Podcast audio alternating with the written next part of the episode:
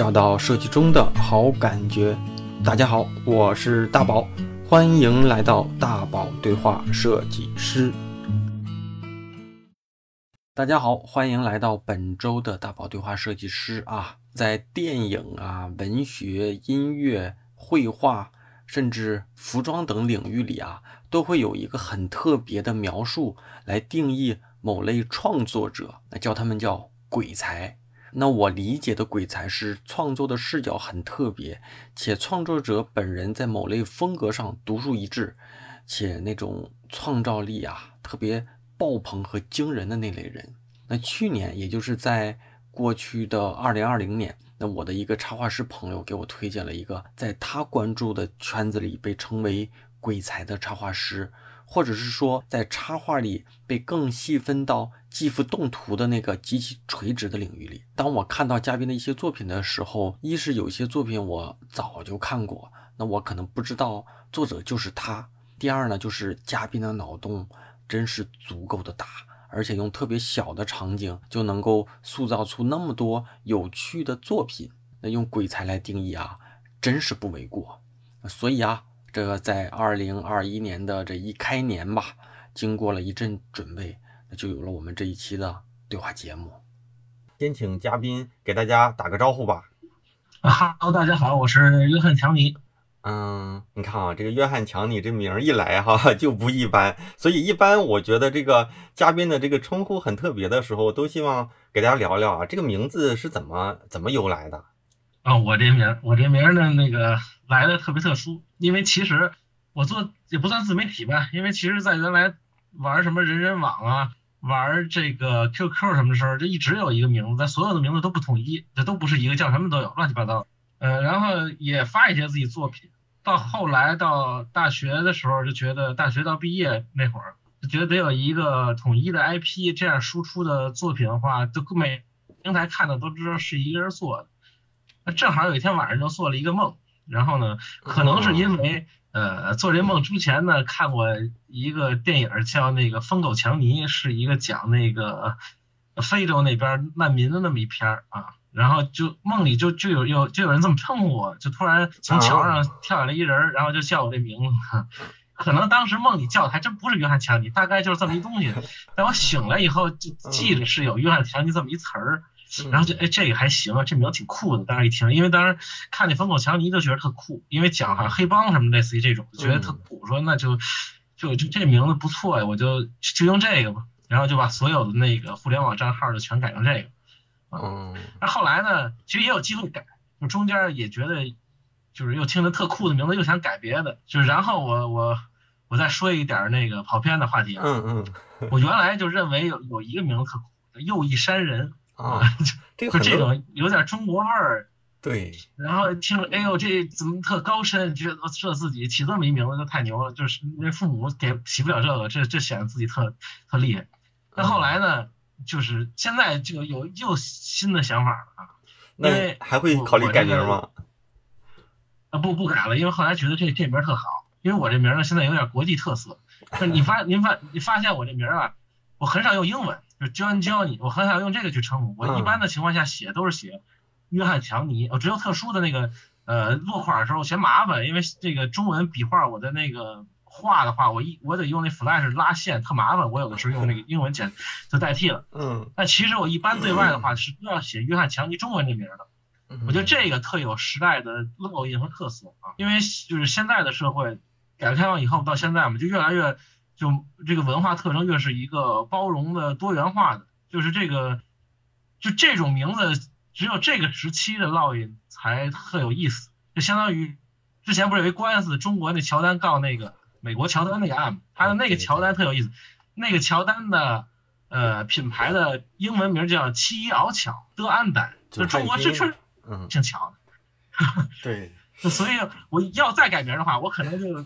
就约翰。就我现在就想把我的英文改成伊乌阿约翰汉，就是改成这种。所以你看哈，这个我得打断一下。一是呢，咱把这个开场呢打住；第二呢，就是我我觉得嘉宾确实跟我预期的一样，就是脑洞开的很大。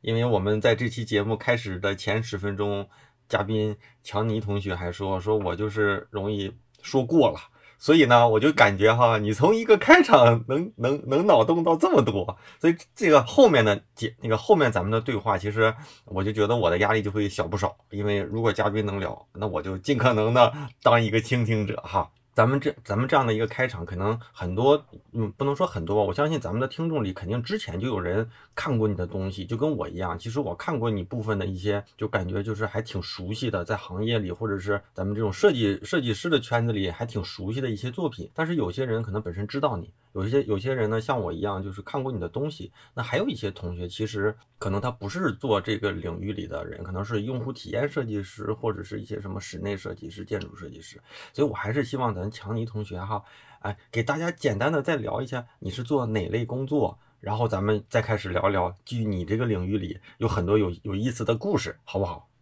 好的，好的。呃，是这样，对，因为我其实现在是有一个怎么说多重身份吧，嗯，啊，因为我现在的有一个本职工作，就是我是上班，每天要上班在广告公司，嗯，呃，做动画动态导演，其实就是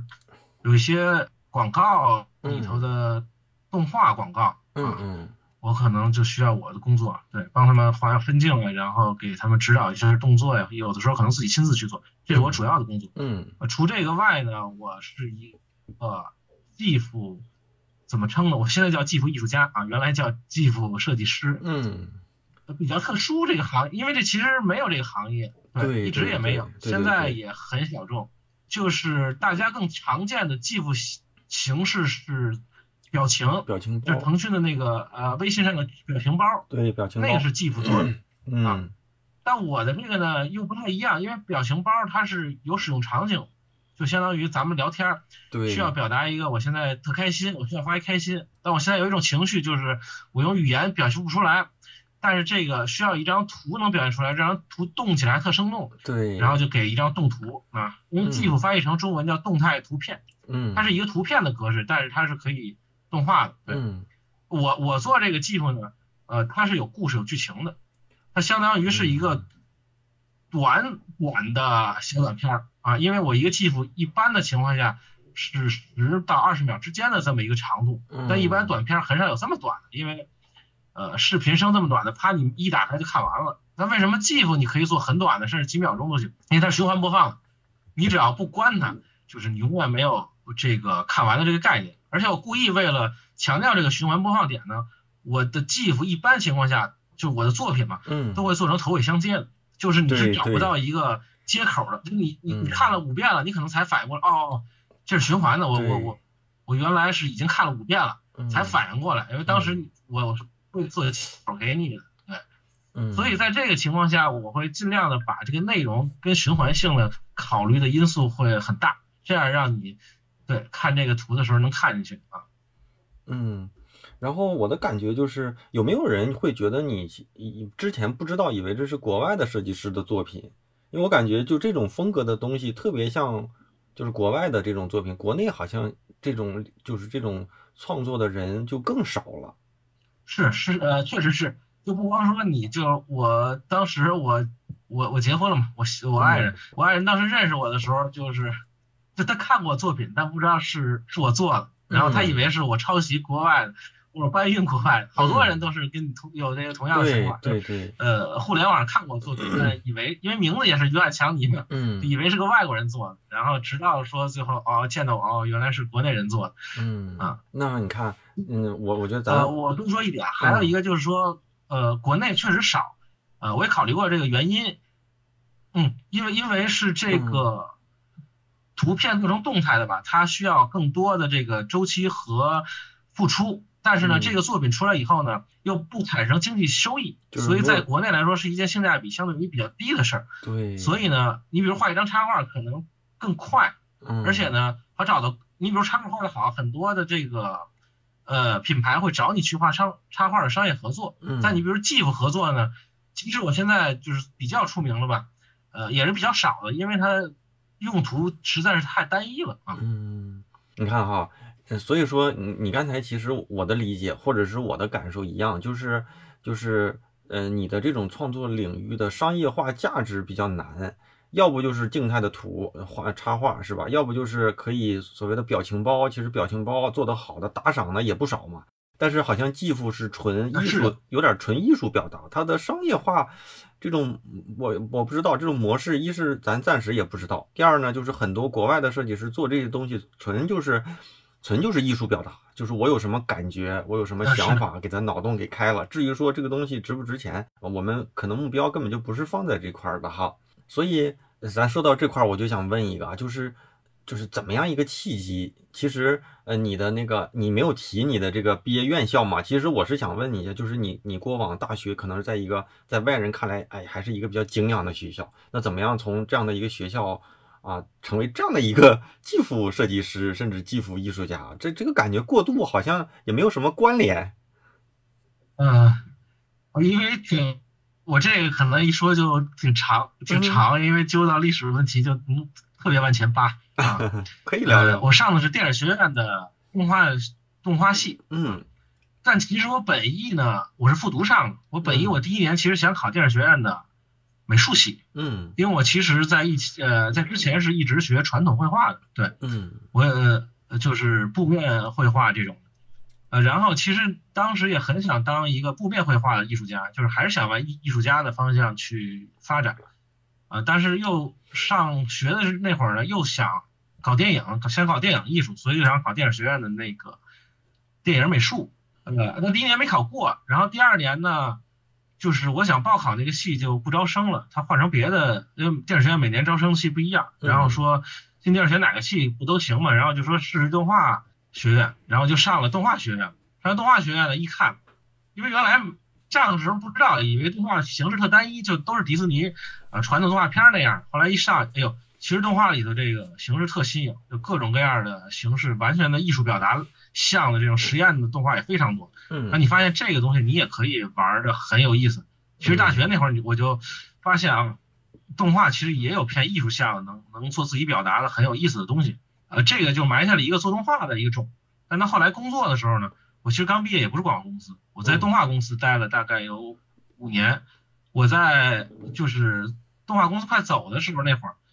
我在动画公司的时候，基本上业余的创作呢，也还是以静态为主，也没想到做动态，因为上班都是做动态，就比较累。嗯，一个偶然的契机吧，因为我那会儿做静态的，呃，看的人也特少，微博也发，但是呃，流量什么的都不好。嗯，一个偶然契机，我突然有一次就把我的一个设计的角色，我说让他动起来，呃，我就给他动起来了。然后呢，动起来以后发现有人回复你，然后有人评论，你觉得挺好玩的，我就觉得哎，有互动了，然后你就更愿意把这个事儿就发了嘛。然后就继续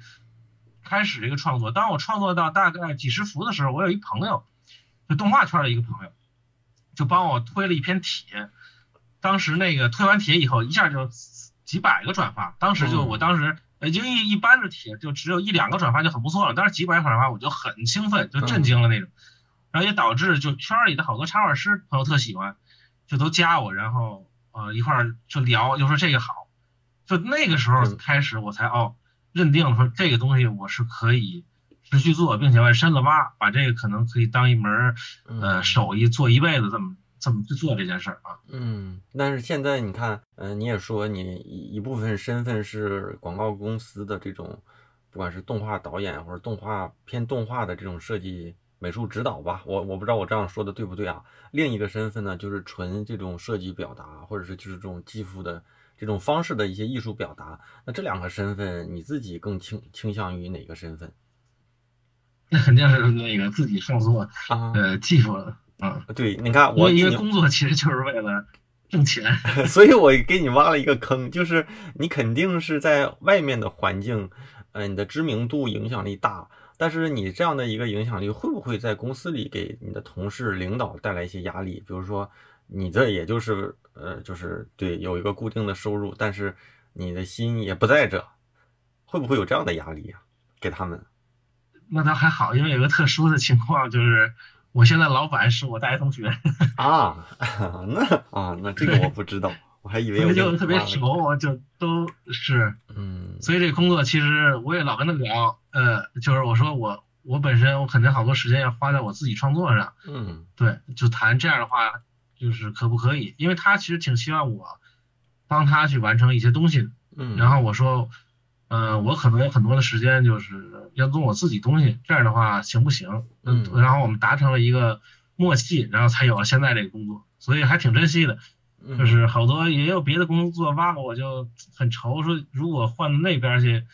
我就没有这个轻松的这个工作嗯环境了，因为你很难给一个大的互联网公司提这种要求，嗯说你不是为了公司奋斗。对嗯对，那那个呃，咱们现在是是一个音频节目啊，所以我相信聊到这的时候，很多同学就特别想知道，或者想看看你做的东西到底是什么。大家也不用着急，到时候这期节目呢，首先我会在推送的公众号里面，一是呢会把嘉宾相关的一些信息给大家推一下，第二呢就是可能我我会推一篇文章，我会把一些嗯那个流传度比较高的作品啊给大家分享一下。所以啊，就想问你，做了这么多作品啊，继父的这些动图，嗯你最喜欢哪一个？或者是说哪一些作品，就是用咱们音频的形式可以分享的形式啊，给人聊聊就是背后的一些创作故事。我最喜欢的，我按那个系列说吧，嗯，都行。因为因为到后来的时候，我就是做系列了，早期的时候没有系列意识，就都是单门一个一个是一个，嗯后来的时候，就是做一个、做一两个的时候，我就想能不能这个整成一个系列，因为一个系列的话更有对观众观感上也好，传播上来好，就更张力、更具张力，然后传播效果也更好。对我最喜欢的几个系列，我先说一下几个系列，嗯也是传播最好的几个系列。呃一个是《大自然的烦恼》，嗯一个是这个《夏日合作》，呃，然后还有一个叫小房子啊。呃，最近做了一个也还挺喜欢，但是传播不太好，因为最后最新做了一个叫关系，就是跟以往都不一样，就是增加了好多深度的深度思考的东西，但这个呢就不直接了，所以传播效果肯定肯定不好，我是在我意料之中的。呃，因为不是那么容易能看明白，我写了就为了这个呃创作，我还写了一个创作说明，之前全完全不用写，就是嗯，你正常人看完就会懂。然后新做的这个呢，如果没有创作说明，我问了我好多身边人也没看懂。对，嗯然后我呢嗯，如果想从分享的角度来说，我想讲一个我小房子那个系列吧，嗯给大家讲讲小房子系列。嗯啊，因为其实，呃，那个大自然烦恼和夏日合作，我在一席上和其他的这个活动上，我其实讲过好多次了。小房子讲的比较少，然后小房子系列也是我，呃，跟我其他创作完全不太一样的一个系列。因为如果学熟悉我的人，我特别爱做就是物体拟人嘛，对，嗯把生活中所有的这个物品给拟人化处理，然后讲一个它的故事。那小房子不是，小房子相对这个方向来说是一个纯写实的那么一个创作，嗯就是呃画的一些就是老旧的南方的那种小区，嗯呃，可能有点像咱们小时候那会儿，呃，八九九十年代的那种老的建筑的那种，像北京呃北京胡同不太是，其实不是在胡同，但嗯是市井气很浓的那种城乡结合部的那种感觉。呃，这个创作是怎么来的呢？就是当我在这个上一家上一份工作，就是这个动画工作，我干了五年动画工作，然后呢很累，因为动画工作比广告工作其实相对于在我的理解啊，嗯。那个是更累一点因为那个周期更长，大概一个项目就得磨个一两年啊，然后嗯。每天加班还是每天加班后是完不成任务的，嗯。每天都在赊债，所以一个 一一年定一年周期的项目至少要逾期两三年才完成，所以很呃心很累。在那个五年的工作我辞了以后呢，就想放松一下，然后我就自己一个人，那会儿那会儿我还没有对象，然后自己一个人坐了南下的飞机，然后去嗯南方各种的这种呃小城市，然后去到这种老房子的街道，然后自己去逛。嗯我有一个个人的有个喜好，就特喜欢那种偏怀旧的一些东西，就是九十年代小时候那那种感受性的东西。嗯然后我就去南方去找，我也不知道，我有一个执念，就比较喜欢南方那种湿润的气候，对嗯，然后就一定要去南方，我也不知道为什么，就江浙然后就是不是？呃。呃对江浙沪对对对，上海也行，就上海也有，杭州，江浙沪，然后什么，那就那边就都就都去啊。嗯然后那边呢啊，还有重庆的，对。然后呢，嗯我这个到那以后呢，就就是三天，你比如去三天吧，一基本上就是纯逛，一天能走三万步，嗯就是也也不打车，就最多坐一个公交。嗯然后对，就在这个我认为的景点就是哎，看见一个特好的一个特老呃特有不能说特老吧，特有一个人文色彩的一个市井的一个小玩意儿。嗯，你比如说谁在门口晾了一个衣服，然后旁边晒了一个带鱼，嗯这俩东西特别不相干，但是又有某种呃趣味在里头，我就特痴迷这种民间的非创作性的趣味，对，嗯市井一点，对，然后就特别放松，就看这种东西，一个觉得好玩，一个觉得放松。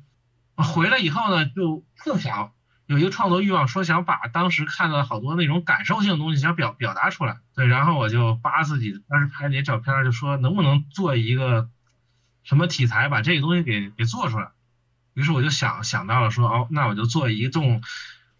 两层、两三层的那种房子，然后里头人呢有干这个有干那个的，然后有些也里头可能有养鸡的或者什么之类的，就哎把那个复还有晒衣服，就我刚才说那些情节，能不能通过一个一个大的场面把这个东西都表现出来？当时还正好还有一个契机，就是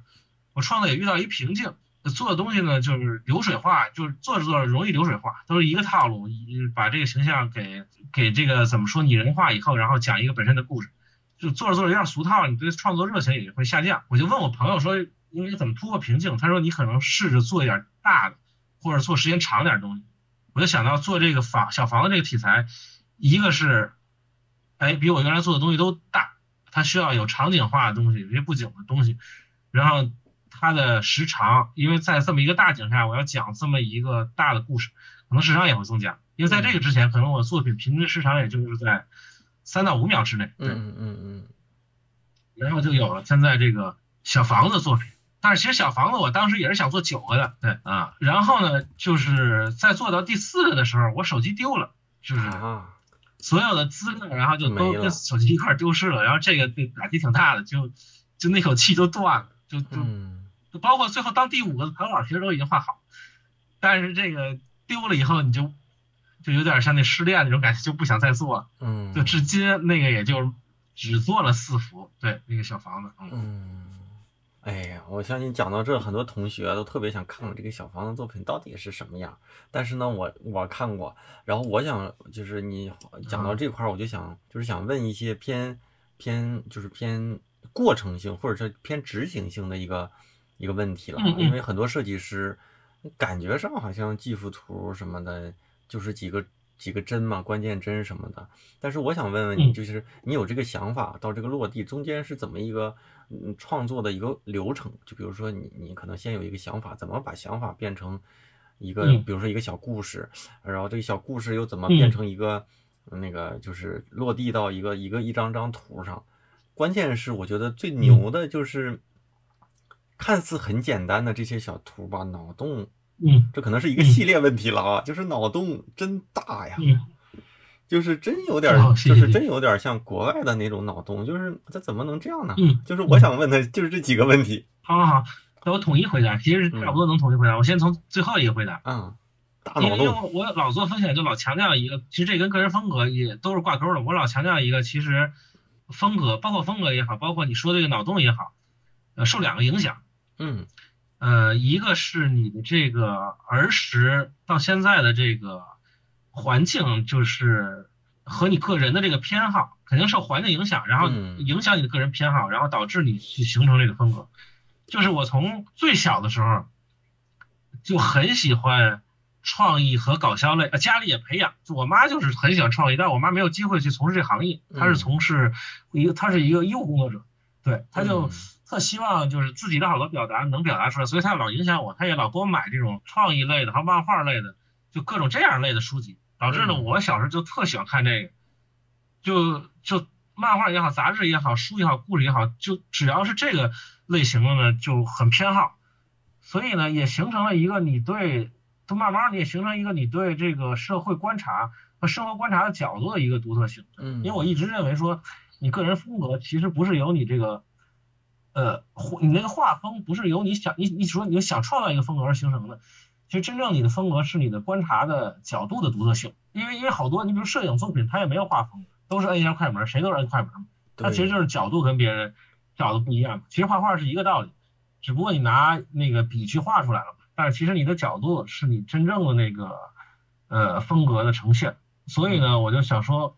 我就观察的这个角度呢，就是从小到大会形成了一个属于你的。其实每个人都有，但是这个呢，你得一个是敏感度，人会会不会所有人的呃对事物周遭这么敏感？第二个自己重视不重视这个角度？嗯嗯有的人可能就是没有花太多时间去想啊，自了解或者了解自己吧。嗯，他在因为不是这个创作者的话，他不需要对去去这么挖自己。对，然后呢，呃，有了这个角度之后呢，我第二个讲这个创作的这个步骤。嗯啊小房子有点特殊，小房子是我看了以后有强烈的这个感受，想要把它表现出来。但其他的创作呢，除了这个，除了这个创作，基本上是我很少会就是预计说未来我想做一个什么方向或什么题材的，这很少做嗯做做这个工作，因为一般也做做了以后都没有实现，这嗯都是突然性的。你比如公司有一活，然后突然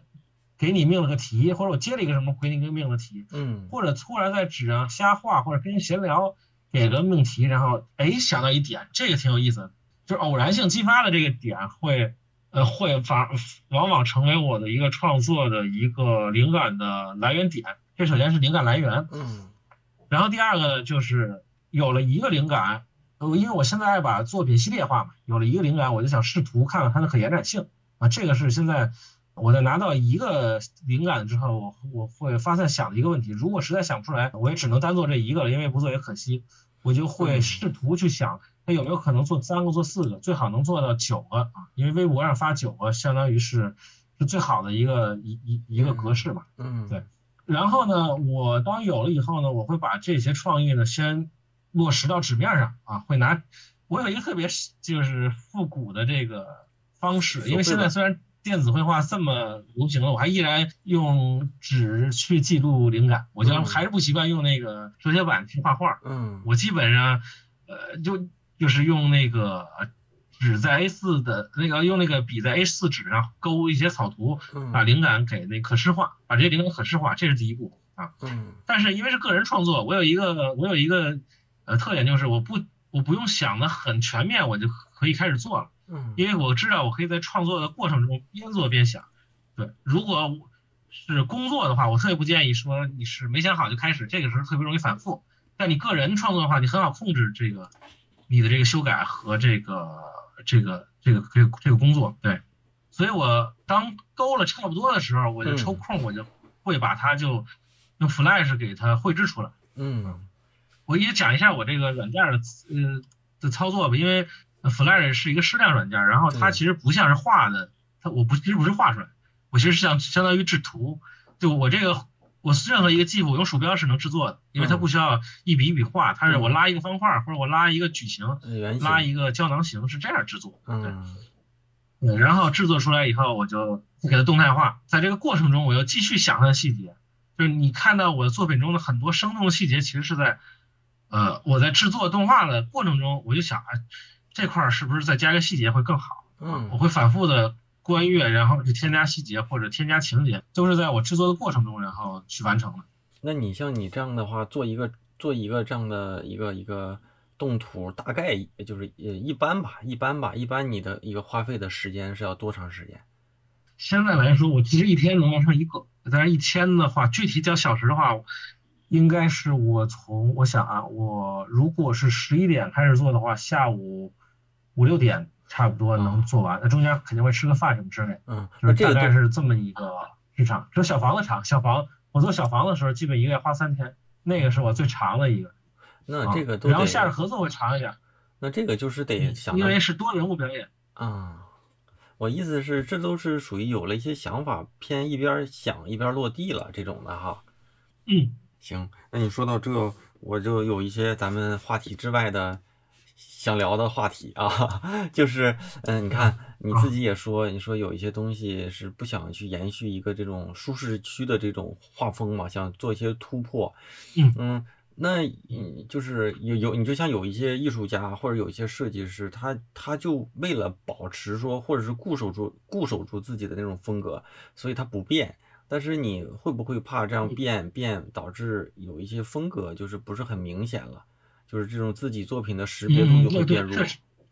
确实有这个问题，对，因为你想做一个比较知名的这个作者的话，你必须在作品中保留某种识别度。但我是这么看这个问题的，嗯首先两点，一个刚才我说了观察那个角度，嗯就其实你真正的风格，你的识别度其实是你的观察角度，嗯所以自然你的作品再怎么外貌上改变，你实际传达的内容都是高度一致的。对，就是这是一个内在的不变的核心是是永远存在的。呃，第二个我也是会在这个你你你发现。是我最早期到现在会有一个统一的东西，就是蓝线，对这个它一直会有一些不变的东西。对这个我是想下一个问题还还有题材上，嗯。嗯嗯嗯，我我先说完，然后题材上，就是比如可爱，可能嗯。是永远我中古不变的一个一个一个方向啊嗯。啊，即使是我做一些不可爱的东西，我也试图把它呃可爱化，做的呃治愈治愈化一点，我就希望是呃把任何一个题材和内容东西，我都能给它把这个两个方面揪成呃属于我类似于符号的东西。呃嗯，但是其他的东西就是我觉得不断的突破会有更多的张力，这样的话你的作品的生命力会更好。对你刚才说到蓝线，蓝线的这个有没有什么原因可以跟大家聊聊？我也看到了，基本上都呃是、有都是用蓝线描边儿。有两个原因，其实最早也没想那么多，最早就是喜欢，呃，因为我还是习惯于。呃，因为我我不知道，就是不学设计的可能不知道，就是会只要学设计的和制图的都知道，嗯有两呃画矢量画有两种，一个是加线，一个不加线。嗯我之前也画过不加线，那不加线有一个特别大的问题，嗯你就必须把每个色块的颜色都区分开。嗯，不然的话，你比如说，如果它那个矢矢量嘛，颜色都是一样的，也没有阴影儿，它这个手如果跟身体是一个颜色，它放在胸前的话就，就就变成一就看不看不出来了，分不开了嘛。对，所以最简单的方法是给它加一个色线。对，呃，这还呃我多说两句啊，就是扯开一下话题，就是也说到一个之前不是谈的风格嘛，就是你把这个风格给可视化以后，我我个人认为啊。就是一定是找一个你最适合、最擅长，并非你最喜欢的一个方式。对嗯我，我现在这个勾线和这种画法都是因为它制作起来方便。对嗯我都是因为这个原因，我选择的这种方式。一个是它方便，也适合我来操作。对嗯然后我讲为什么用蓝蓝线，我色线是有了，然后呢，通常都会大家都会用黑线。嗯，我老觉得，我不知道为什么，第一次用黑线的时候觉得特别重，沉，就觉得特别重，因为我我。呃，我因为是画传统绘画的嘛，老师经常会说，你用不好黑的话，你尽量少用黑。就只有几个大师能用得好嘛，就是一个是马奈经常用黑，然后一个是德国的叫叫什么，一下想不起来懵了。就是一个一一个德国表现主义，他特别能用黑，就是用黑的人其实挺少，挺挺难把控住黑。所以你发现我作品里其实用黑特少，我就想能不能用其他的颜色来来那个当色线用啊？我我想红色特别的，但红色太刺激了。我有几个选择嘛，一个红，一个是蓝，然后呃主就主要大家会常用几个色嘛。红色太刺激，太敏感，这样你的作品它就不那么温柔，会很炸。黄呢，它明度太低了，它明度太高了，它太接近于白了，就太弱了。你一看，哎呀，怎么看不见？怎么能晃眼？嗯，所以如果能沉下来的颜色，又显得让人舒服，不那么刺激的情况下，嗯我觉得蓝色还比较合适。而且呢，我不知呃，就是我不知道其他人，嗯，就是在原来。高中学画的时候，我们画色彩的时候，不知道为什么非要用蓝色去先打底儿，就明明 明在打完铅笔稿的时候要要先蘸蓝色的颜料，要把那个东西描一遍，然后再上色。就 确实有这么一部蓝色的习惯，然后我就哎就觉得哎，我就下潜意识里有一种觉得蓝色是舒服的，就是可以是我觉得是一个适度颜色，我可以用，对，是这种感受，嗯。啊，这个其实纯是从表达上的一些辨识度和好用上面的一个维度上哈。我以为你会对，然后后来呢，嗯那好像我早期有一套作品是纯蓝线勾线的，嗯蓝色勾线的。嗯做完那套呢，我又给自己找了一个理由，就是因为我小时候我学画画都都有一爱好，就在那个课本上画画小人儿。嗯那会儿基本上都是蓝蓝色圆珠笔嘛，嗯蓝色圆珠笔是很常见的，对。所以我在那套有我有一套就叫蓝色系列，就有点致敬那个蓝色圆珠笔在小时候画书的那种感觉，就把那个东西只不过动起来了哈。嗯嗯，是是这个原因。那我看哈，我感觉就是可能退回去几年我不知道，但是现在这种蓝色描边还正是符合这个这个时期的一个，我我的感受就是挺符合这个时期的一些这种这种流行的这种表达方式。就比如说，好像一些韩国的那些挺萌、挺治愈的那些小小 IP 的，好像都有的都是用这种颜色来做，显得挺高级的，反正是吗？对我意思就是，如果要是退回去五六年前，这个颜色，我不知道会不会在那个年年头看，呃，是有那种感觉。但是现在就这两年，这种颜色看起来还挺高级的，好像是正好是这种流行的这种感觉。那就是，那就真是挺赶巧的，因为我当时可能就是知道的也少，然后现在发现能用。就是浅灰色也挺好的，是吧？后来发现好多作者用浅灰色勾边也挺好，但就是你这个已经成为你的一个符号了，对，就是那就我就就这种东西就不轻易改变了，因为它的啊，它其实用其他颜色对你来说的影响也不大，嗯，干脆就保留一个还是偏具符号性的内容，再会更好。你看啊，你刚才还说，你说你用你用 Flash 来做这些图，我相信现在咱们听众里面有好多。估计就没没没用过这个软件了，这一下子就暴露年龄了吧？我感觉我上大学那会儿也是学 Flash，那现在的这些年轻的小同学们都是 AE 吧，AE 在做，或者是直接就用那个是是对，或者直接用 PS 里面那个时间轴，是不是也也能做了？基础的也能做，但是 Flash 好像真是感觉是 PS 就的话做会比较难，是吧？现在感觉好像用真正用 Flash 里的，对你你先说。就是现在那个 PS 也是能做 GIF，但是 PS 呢啊，我有几个朋友拿 PS 做，但是 PS 有一个要求，就是它不能这个电脑生成中间帧，它需要你每一张每一张都得自己的亲自画，它会比较麻烦一些，会很麻烦一点，所以 PS 要做长故事呢就不太适合，对，因为它会很辛苦，嗯，所以嘛，就这个。大家，我感觉，我感觉你一说 Flash，我就感觉哇，这年龄应该肯定跟我或者是不比我小，感觉这个 Flash 都是我们那年代上学学的东西，但是我当时也不太学，所以我也不会用。我上学的时候其实 Flash 也不会用，就是后来是第一份工作的时候，然后呃公司用的 Flash，公司那会儿用 Flash 做项目，那会儿呃也算我现在会的唯一一个制作软件，就是 Flash。节目听完了，我是大宝，这是二零二一年第一期对话的嘉宾。虽然依然能够感受到疫情影响而导致的这种隔空对话的这种卡顿呐、延迟，但我相信大家在看完这期嘉宾强尼作品之后，一定都会被其作品深深的吸引。当然，想了解更多嘉宾的作品，可以在公众号里回复。约翰啊，因为约翰不容易被打错，就是我们常说的那个约翰。那我会把嘉宾相关的信息推送给你。那好吧，我们再继续啊。节目结尾惯例的邀请大家加入我的微信听众群，进群不麻烦，就是在我的公众号啊里里面回复群啊，就能够收到相关的这个加群的方式。那还有就是照例的再让大家啊呼吁大家那个呃加入我的这个知识星球。还是像过往的节目里说的一样，最好的投资呢，就是让自己能有一定的竞争力。那我做星球也有个一两年时间了，我应该在这个星球里一直都是在保持着相对高频的观点、见识和遇到的好知识的一些输出。那专业类的问题答疑，我也都会给大家做出一些解答，呃，然后也会分享我日常的一些小动态吧。那陆陆续续一直在。有同学加入，那如果你在职场上有一些相对来说专业的问题、职业的问题，都可以在这里向我在向我啊提问，所有的问题我也都会回答，也都是经过我认真思考过后给大家做出解答。那推荐给也许有职业困惑的年轻设计师，还有就是大宝对话室设计师的这个忠实听众吧。那加入方式啊永远不变，就是在我的公众号大宝频道里回复。归队，归来的归，队伍的队，就能够收到一个消息，扫码呢就能够加入了。